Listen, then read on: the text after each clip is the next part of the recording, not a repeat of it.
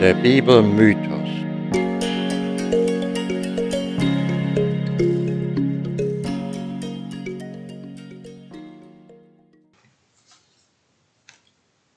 Herzlich willkommen, liebe Hörerinnen und Hörer, zu diesem Podcast Der Bibelmythos. Ich bin Peter, Betriebswirt und Soziologe mit langjährigen Erfahrungen als Verwaltungsleiter eines Missionshospitals in Botswana. Jetzt lebe ich im Ruhestand und habe mich in den letzten Jahren eingehend mit der Bibel beschäftigt und dazu Hilfenahme einschlägiger Fachliteratur. Nebenbei studiere ich die Staats- und Kirchengeschichte der letzten zwei Jahrtausende. Heute präsentiere ich die letzte Folge des Richterzyklus. Eine Warnung, es wird gruselig die folgenden Erzählungen zeichnen ein Bild des Jammers, von sozial-religiösen Verfall, von Hauen und Stechen, Mord und wahllosen Tötungen, die danach noch von Gott angeheizt werden. Sieht so göttliche Führung aus? Jedenfalls, die Verhältnisse im Israel dieser biblischen Zeit bieten das Bild eines failed state, wie man heute sagen würde. Zunächst beschreibt die Bibel beispielhaft, wie stark das überlieferte mosaische Glaubenssystem zerrüttet und kompromittiert war. Da war ein Mann namens Micha aus dem Stamm Ephraim, dem es gelungen war, viel gestohlenes Geld wieder zu beschaffen. Die dankbare Mutter schlug vor, dieses Geld Gott zu weihen und damit ein geschnitztes und gegossenes Bild zu machen dass damit gegen das Gebot Jahwes, sich kein Bildnis zu machen, verstoßen wurde, war ihr wohl nicht bewusst. Sie nahm einen Teil des Geldes und ließ ein Bild von einem Goldschmied anfertigen und in Michas Haus aufstellen. Micha besaß bereits ein Ephod, also ein Kultbild, einen Hausgötzen, und in seinem Haus waltete einer seiner Söhne als Priester. Eines Tages kam ein aus Bethlehem wandernder Levit zum Haus des Micha. Ein Levit als Priester, das wäre ja noch besser. Und so heuerte Micha den Leviten gegen Bezahlung, Unterkunft und Verpflegung an. Die Szene wechselt zum Stamm der Daniter, die sich immer noch ihren Erbteil suchten. Kundschafter des Stammes, die das Land erforschten, kamen auch zum Haus des Micha. Der Priester gab ihnen eine Friedensbotschaft auf den Weg. Sie aber kamen zu einem Volk, wohl verwandt mit den Sidonien. Sidon war eine Stadt am Mittelmeer im heutigen Libanon gelegen. Äh, diese Sidonier lebten, wie es heißt, ruhig und sicher, und es fehlte ihnen an nix. Das aber weckte Begehrlichkeiten, und die Kundschafter ermunterten ihre Brüder, die Daniter, dieses Gebiet einzunehmen. Denn, ich zitiere, Gott hat's in eure Hände gegeben. Und so zogen die Männer gerüstet zum Kampf hinauf und kamen zunächst zum Hause des Micha. Sie stahlen das geschnitzte und gegossene Bild, den Ephod und den Hausgötzen und überredeten den Leviten, sich ihnen anzuschließen. Micha jagte hinter ihnen her, musste aber aufgeben, da die Daniter zu stark waren. Die Daniter überfielen nun die Stadt des Sidonier und folgendes geschah, wie die Bibel berichtet. Sie fielen über Laisch her, über ein Volk, das ruhig und sicher wohnte, und schlugen es mit der Schärfe des Schwerts und verbrannten die Stadt mit Feuer. Nachdem sie die Einwohner ausgerottet hatten, bauten sie die Stadt wieder auf und richteten in ihr das von Micha gestohlene Schnitzbild auf. Und jetzt kommt eine wahrlich gruselige Episode. Es war beileibe nicht nur der Stamm der Daniter, dessen Moral total verrucht war, es stand noch schlimmer um die Benjamiter. Die Geschichte geht so. Da war ein Levit, der seiner entlaufenen Nebenfrau nach Bethlehem in Juda nachfolgte. Mit seinem Schwiegervater verstand er sich gut, und die beiden zechten tagelang, bis der Levit endlich mit seiner Nebenfrau weiterzog. Er kam nach Jerusalem das zu dieser Zeit noch unter der Herrschaft des kanaitischen Stammes der Jebusiter stand. Dem Leviten aber gefiel es nicht, die Nacht unter Fremdlingen zuzubringen, und so zog er weiter des Weges nach Gibea, das in Benjamin lag. Es war schon Nacht, aber niemand in Gibea wollte den Leviten mit seinen Begleitern aufnehmen. Schließlich fand er Unterkunft bei einem alten Mann, der auch ein Fremdling war, und zwar vom Stamm Ephraim. Als sie nun beim Essen und Trinken waren, da kamen Leute aus der Stadt und forderten den alten Mann auf, seinen Gast herauszugeben, denn, so heißt es, dass wir uns über ihn hermachen. Der Mann aber bat sie von einer solchen Schandtat abzulassen. Stattdessen, so sagte er, und wieder zitiere ich aus der Bibel, siehe, ich habe eine Tochter, noch eine Jungfrau, und diese hat eine Nebenfrau. Die will ich euch herausbringen. Die könnt ihr schänden und mit ihnen tun, was euch gefällt. Aber an diesem Mann tut nicht solch eine Schande. Ist so etwas begreiflich für uns heutige, die in einer Demokratie leben, einen Staat, in dem zumindest im Anspruch nach Frau und Mann als gleichberechtigt gelten? Wenn man so etwas liest, das muss einem schon übel aufstoßen. Aber hatten wir nicht schon Ähnliches gehört? War da nicht die Geschichte vom Neffen Abrahams, der, den, den Lot in Sodom, der von Engeln aufgesucht wurde, welche die Stadtleute, die sie für gewöhnliche Besucher hielten, vergewaltigen wollten? Nun, die Leute von Gibeon trieben ihren Mutwillen mit der Nebenfrau des Leviten. Erst in den frühen Morgenstunden ließen sie los von ihr. Sie schleppte sich noch zu dem Haus, wo ihr Herr sich aufhielt und brach auf der Türschwelle zusammen. Dort fand sie am Morgen der Levit. Als er herausfand, dass sie nicht mehr lebte, legte er sie auf seinen Esel und ging heim. Dort zerstückelte er den Leichnam in zwölf Teile, die an all die Stämme Israels versandte. Die Bibel kommentiert dazu, Solches ist nicht geschehen noch gesehen, seitdem Israel aus Ägypten gezogen ist. Irgendeine Empathie für das Leiden seiner Nebenfrau scheint der Levit nicht gezeigt zu haben. Mit den versandten Teilen der Leiche will er wohl Anklage erheben, aber wohl kaum, weil ihm das Schicksal der Frauen zu Herzen gegangen war. Sie war ja sein Besitz und er, ihr Herr gewesen. Die Benjamiter aber hatten ihn seines Besitzes beraubt. Dieser Vorfall sollte nun der Auslöser für blutige Bruderkämpfe werden. Eine Versammlung aller Stämme wurde einberufen, in der der Levit als Ankläger auftrat. Es wurde beschlossen, gegen die Stadt Gebia zu ziehen und Vergeltung zu üben. Die Benjamiter wurden aufgefordert, die Übeltäter herauszugeben, denn sie sollten für diese Schandtat mit ihrem Tod büßen. Die Benjamiter aber weigerten sich und zogen stattdessen in den Kampf gegen die anderen Israeliten, die 400.000 Mann aufbieten konnten. Gott, der Herr, den man befragte, entschied, dass zunächst die Männer aus Juda in den Kampf ziehen sollten. Doch ihr Angriff schlug fehl und tausende ihrer Kämpfer fielen. Da klagten sie vor dem Herrn und befragten ihn, sollen wir wieder in den Kampf ziehen gegen die Benjamiter, unsere Brüder? Der Herr sprach, zieht hin gegen sie. Doch wieder wurde ihr Angriff mit großen Verlusten zurückgeworfen. Da opferten sie dem Herrn und befragten ihn ein weiteres Mal, ob sie den Kampf fortsetzen sollten. Der Herr sprach, zieht hinauf, morgen will ich sie in eure Hände geben. Die Israeliten aber überlisteten die Benjamiter und legten einen Hinterhalt. Diesmal behielten sie die Oberhand und das heißt, so schlug der Herr die Benjamiter vor den Männern von Israel, dass Israeliten an dem Tag umbrachten 25.000 Mann von Benjamin, die alle das Schwert führten. Nicht genug damit, man vernichtete auch die Stadt der Benjamiter, Gibia, und tötete alle ihre Einwohner. In weiteren Kämpfen wurden die Benjamiter bis auf 600 Mann, die flüchten konnten, niedergemacht. Und alle Städte, die man fand, verbrannte man mit Feuer, konstatiert lakonisch die Bibel.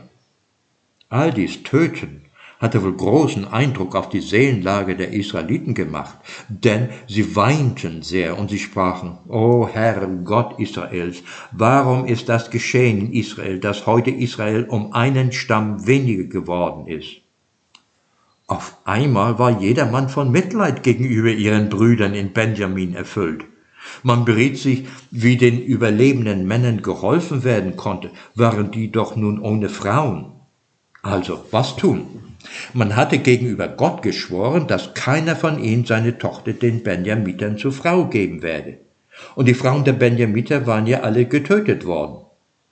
Da verfiel man darauf, eine Stadt in Gilead zu züchtigen, hatte die doch sich aus den Kämpfen herausgehalten. Ein Heer wurde zusammengestellt und die Gemeinde sprach, Geht hin und schlagt mit der Schärfe des Schwerts die Bürger von Jabesh in Gilead mit Weib und Kind. Doch so sollt ihr tun, an allem, was männlich ist und an allen Frauen, die einem Mann angehört haben, sollt ihr den Bann vollstrecken. Gesagt, getan. Die Kämpfer konnten 400 Jungfrauen gefangen nehmen, die sie den Benjamitern gaben. Doch es war noch nicht genug. Es waren ja 600 Benjamiter übrig geblieben. Sie forderten die Benjamiter auf, nun selbst auf Raub zu gehen, und zwar bei einer Stadt namens Silo, nahe Bethel, in der ein anderes Volk lebte. Dort wurde nämlich ein jährliches Fest abgehalten, was eine gute Gelegenheit zum Raubzug geben würde. Übrigens, solche Art von Frauenraub war typisch für so manche nomadische Gesellschaft. Bis in das frühe 20. Jahrhundert, so wird berichtet, gingen zum Beispiel in Neuguinea noch die Männer auf Raubzug aus.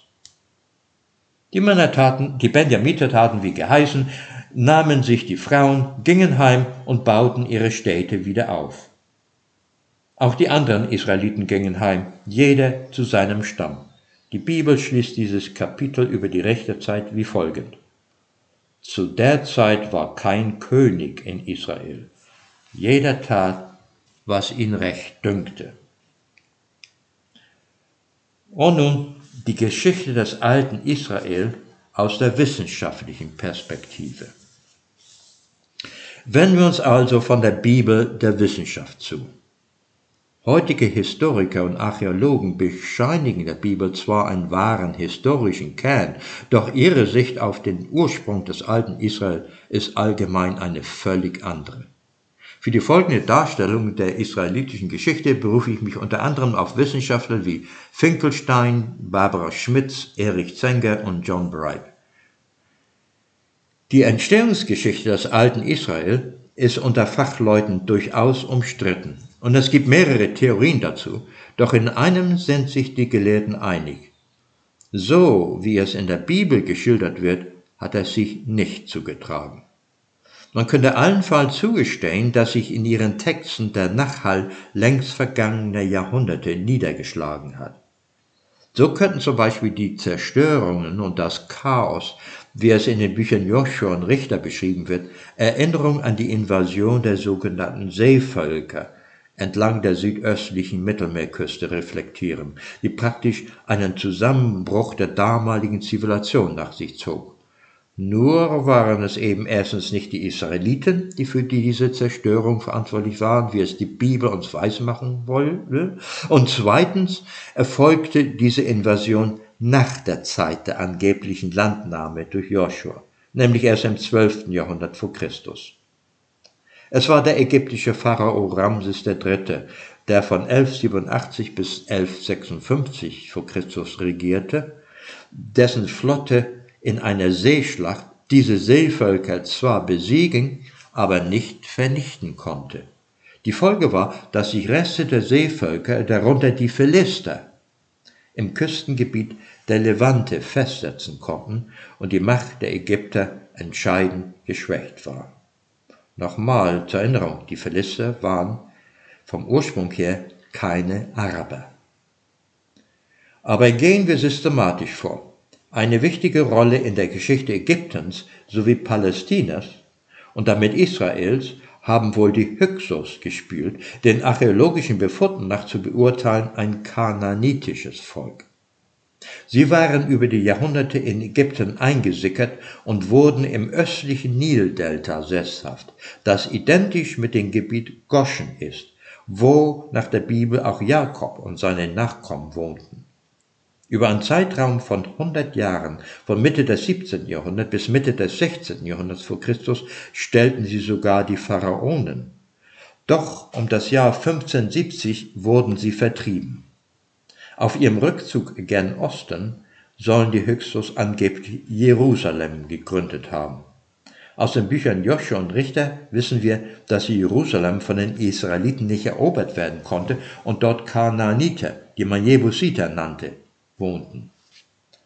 Haben sich von der Einwanderung der Hyksos in Ägypten und ihrer Vertreibung im 16. Jahrhundert vor Christus Spuren in der Bibel erhalten?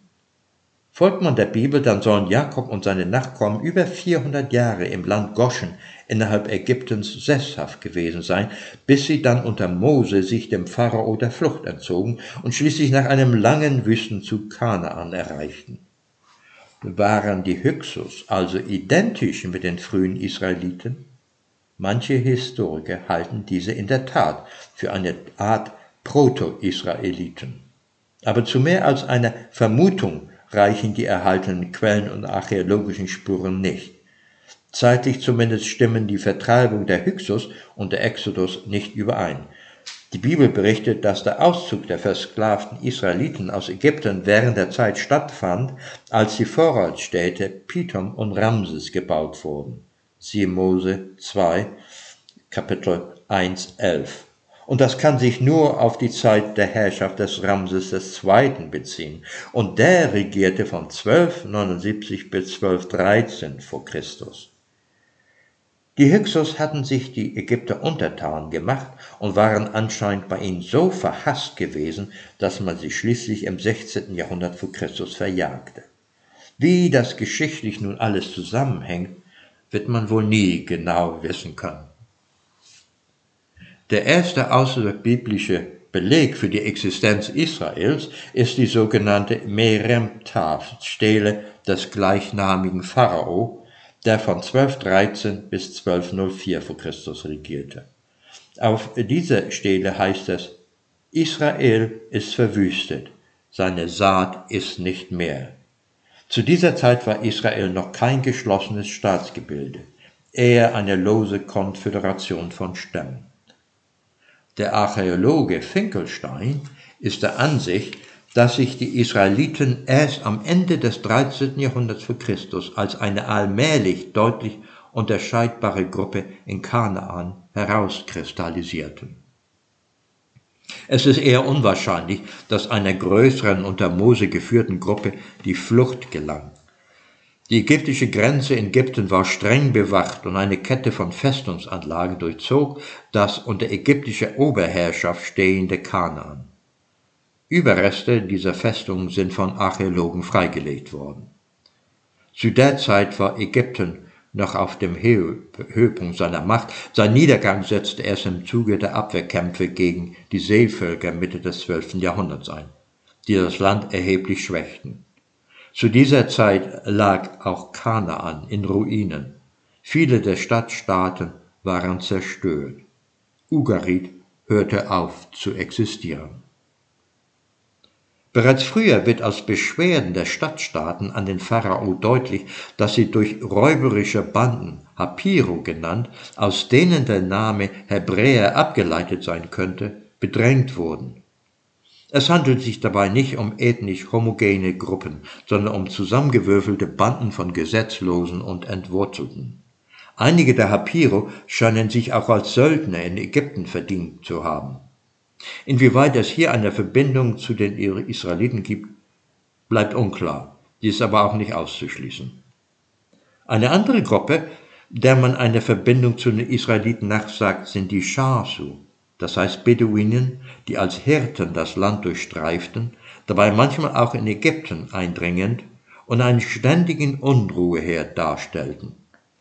Es ist vorstellbar, dass diese Shasu, wie auch die Hapiro, Elemente der sich formenden israelitischen Gemeinschaft darstellten, zu denen dann auch die kleine Gruppe der Flüchtlinge unter Mose zustießen. Die Anhänger Moses waren die Träger der Befreiung und Verheißung und verehrten einen Gott namens Jahwe.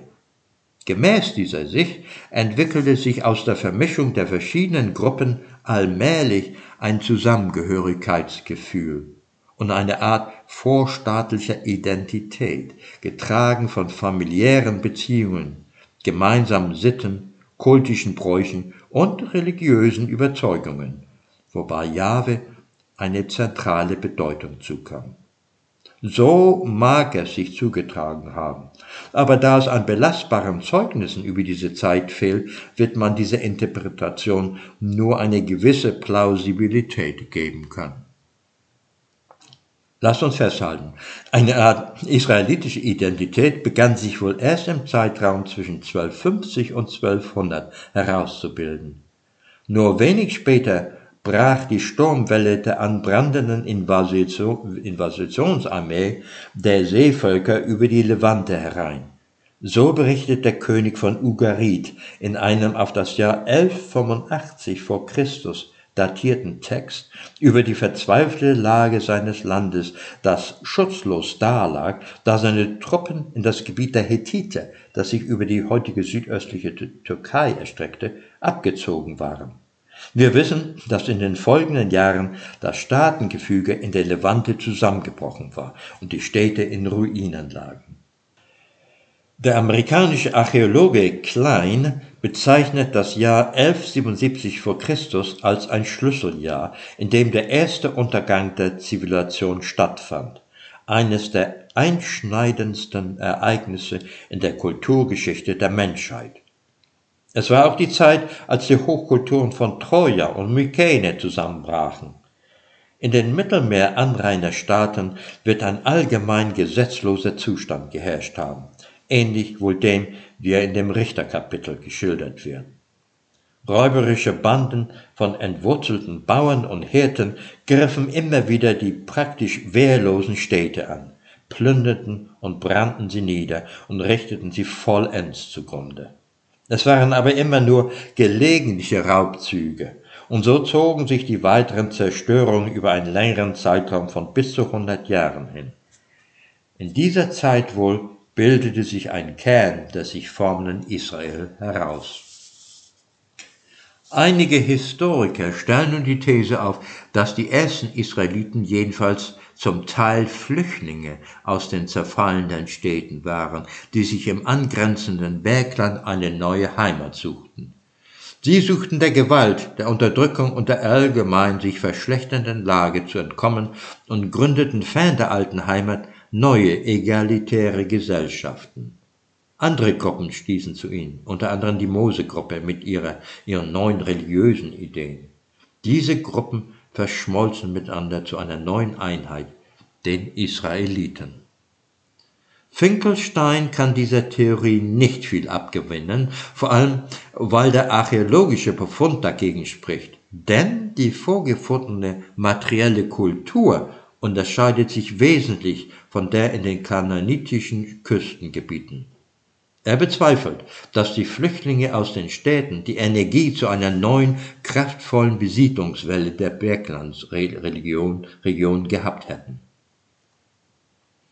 Ausgrabung konnten nur die Existenz einiger armseliger kleiner Ortschaften in Obergaliläa nachweisen. Anders war der Befund im bergischen israelitischen Kernland von Westjordanien, das heißt der Siedlungsgebiete von Juda und Ephraim. Die Ergebnisse dieser archäologischen Untersuchung bezeugen, dass in dieser Region um 1200 vor Christus ein dramatischer sozialer Wandel, Zitat Finkelstein, stattgefunden haben muss. Eine gewalttätige Invasion dürfte sich nicht ereignet haben, sondern eher eine Revolution in der Lebensweise, Zeitgleich mit dem Zusammenbruch der Zivilisation in der Küstenebene entstanden unvermittelt 250 Gemeinden auf Bergspitzen. Hier lebten die ersten Israeliten, so Finkelstein. Die Dörfer waren relativ autark. In ihrer Gesamtheit dürfte die Bevölkerung noch um 1000 vor Christus ledig eine geschätzte Einwohnerzahl von etwa 45.000 Seelen betragen haben. Die materielle Kultur war äußerst einfach. Eine Schriftkultur existierte noch nicht. Anzeichen von Zerstörungen wie Brand konnten nicht nachgewiesen werden. Es wird vermutet, dass die Siedlung von zugewanderten Halbnomaden gegründet wurden, die ihre Tierzucht mit dem Anbau von Getreide ergänzten, dies aus Notwendigkeit, da der Handel mit dem westlichen Kanaan zusammengebrochen war und man für den Eigenbedarf auf die Erwirtschaftung von Getreide angewiesen war. Da die Quellen so spärlich sind, ist es nicht verwunderlich, dass die Entstehungsgeschichte nur bruchstückhaft nachgezeichnet werden kann und sie bis heute nicht vollständig geklärt ist, was dann auch Raum für konkurrierende Thesen gibt. Vergleicht man aber den wissenschaftlichen Befund mit der biblischen Geschichte, dann muss man zu dem Schluss kommen, dass das alte Israel, Israel nicht aus Kämpfen mit umliegenden Völkern geboren wurde und schon gar nicht eine Invasion in Kanaan stattgefunden hat. Finkelstein kommt zu dem folgenden Schluss, ich zitiere. Der hier beschriebene Prozess ist genau das Gegenteil von dem, was in der Bibel steht. Der Aufstieg des frühen Israel war ein Ergebnis des Zusammenbruchs der kananäischen Kultur, nicht ihre Ursache. Und die meisten Israeliten kamen nicht von außen nach Kanaan, sondern aus seiner Mitte heraus. Es gab keinen Massenauszug aus Ägypten, ebenso wenig wie eine gewaltsame Einnahme Kanaans. Die meisten Menschen, die das frühe Israel bildeten, waren Einheimische, die gleichen Menschen, die im Bergland in der Bronze- und Eisenzeit zu sehen sind. Die frühen Israeliten waren, ein Gipfel der Ironie, selbst ursprünglich Kanaanäer. Eine Invasion Kanaans durch die Israeliten fand zwar nicht statt, aber eine durch die Seevölker, die wohl ursprünglich im ägäisch-griechischen Raum beheimatet gewesen waren. Die Epoche, in der sich das alte Israel formte, war auch eine Zeit großer sozialer Umwälzungen in der nördlichen Ägäis, von wo die Seevölker aufbrachen. Dies korrespondiert mit dem Zeitraum, über den die Elias und die Odyssee berichten und in deren Erzählung die Erstürmung von Troja eine zentrale Rolle spielen. Genau geklärt ist die Zerstörung von Troja nicht. Aber einige Quellen datieren sie auf etwa 1200 vor Christus, wenn es auch verschiedene Besiedlungsepochen gegeben hat. Es dürfte ja wohl kein Zufall sein, dass als zu Beginn des 12. Jahrhunderts die vorderasiatische Küstenregion von Ägypten über die Levante bis hin zum Methiterreich am östlichen Rand in der heutigen Türkei von den Angriffen der sogenannten Seevölker überrollt wurde und einige Stadtstaaten, die Reiche der Ugariter und der Hethiter, von der Landkarte löschten. Dass also in diesem Zeitraum von 1200 bis 1180 auch die Mykene Kultur im antiken Griechenland zusammenbrach. Die Gründe sind noch nicht völlig geklärt, aber sowohl Erdbeben als auch innere Spannungen werden für den Untergang der mykenischen Kultur, die wohl ihre Wurzeln im minoischen Reich der Kreter hatte, von der noch heute der Palast des Knossos zeugt, verantwortlich gemacht. Es war die Zeit der homerischen Elias, eine heroische Zeit, dominiert von mythischen Helden wie Agamemnon, Achilles, Hektor und Odysseus. Das homerische Leben war voller Tatendrang. Das äußerte sich zum Beispiel in gelegentlich freibeuterischen Raubzügen. So berichtet Odysseus, dass gleich nach ihrer Abfahrt von Troja er und seine Männer die Stadt der Kikonen überfielen. So heißt es, da verheert ich die Stadt und würgte die Männer aber die jungen Weiber und Schätze teilten wir alle unter uns gleich. Ein schöner Zeitvertreib waren die vielen Wettkämpfe, aus denen im frühen achten vorchristlichen Jahrhundert die Olympischen Spiele hervorgehen sollten. Man maß sich im Faustkampf, Ringen, Wagenrennen, Lauf- und Speerwurf. Mannhaftigkeit war eine Tugend, Feigheit galt als etwas Böses. Es muss dann nicht überraschen, dass etwa Lügenhaftigkeit nicht unbedingt negativ sein musste.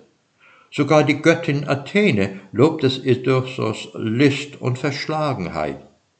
Im Kampf galt es Ruhm zu erwerben, und die Verteidigung der Ehre war immer auch der Einsatz des eigenen Lebens wert. Die Götter waren den Menschen ähnlich. Sie hatten ihre Laster und ihre Tugenden, die essen, trinken und schlafen. Sie streiten sich, betrügen einander und begehen Ehebruch. Auch mischen sie sich immer wieder in die Kämpfe ein, beziehen Partei, wo es vorkommt, dass so sie manchmal einander auf dem Schlachtfeld als Gegner gegenüberstehen. Die Götter können boshaft und nachtragend sein, aber es gibt auch ulkige Seiten an ihnen. Da sind Heere darüber nach, wie sie den Kampf ihres Schwagers und Bruders Poseidon förderlich sein kann. Problem, ihr Gatte, der Göttervater Zeus, stand auf der anderen Seite. Da kam ihr der Gedanke, ihren Gatten Zeus mit ihrem weiblichen Charme zu umzirzen, wie es dann weiter heißende Elias, ob er vielleicht begehrte, von Lieb entbrannt zu umarmen ihren Reiz und sie ihm einschläfernd sanfte Betäubung gießen möchte auf die Augen und seine waltende Seele. Gesagt, getan. Mit Hilfe der Aphrodite und dem Bruder Schlaf vermochte sie, ihren Gatten zu umgarnen und in den Schlaf zu wiegen. Die List gelingt. Dem Poseidon wird Hilfe gewährt und er obsiegt im Zweikampf. Derweilen, nachdem er erwacht ist, erkennt Zeus, dass seine Frau ihn überlistet hat und warnt sie, dass er sie zur Strafe mal wieder in der Luft zappeln lassen könnte, so wie dazumal, wie du hoch herschwebtest in Ätherglanz und Gewölk. Nun also, die heroische Periode der Mykener kam zu einem dramatischen Ende. Die gesamte zivilisierte Welt schien in Aufruhr und Auflösung zu sein. In mancherlei Hinsicht der erste Weltkrieg der menschlichen Zivilisation. Nachdem das Handelsnetz zusammengebrochen war, die Burgen in Schutt und Asche sanken, die Palastherrschaften sich auflösten, setzte ein lang andauernder Verfall der Zivilisation ein der mit Bevölkerungsrückgang, Verarmung und Rückfall in die Schriftlosigkeit verbunden war. Es sollte Jahrhunderte dauern, bis sich Griechenland von dieser Katastrophe wieder erholt hatte. Dann aber setzte seine wohl glänzende Phase ein, während der eine neue Blüte der Kultur erreicht und der erste, äh, die erste Demokratie der Welt eingeleitet wurde. Derweilen in Israel sollten sich aus bescheidenen Anfängen die ersten Königreiche erheben. So wie die Griechen ihre Heroen hatten, so auch die Israeliten. Sie hießen David und Salomon. Genug für heute. Aber ist das nicht spannend, aus einer höheren Perspektive den Werdegang eines Teils der Menschheit zu betrachten und die Zusammenhänge zu begreifen, die sich nur aus solch einer Warte erschließen lassen? Ab der nächsten Folge werden wir uns mit den Anfängen des Königtums in Israel beschäftigen. Bis dahin aber Tschüss.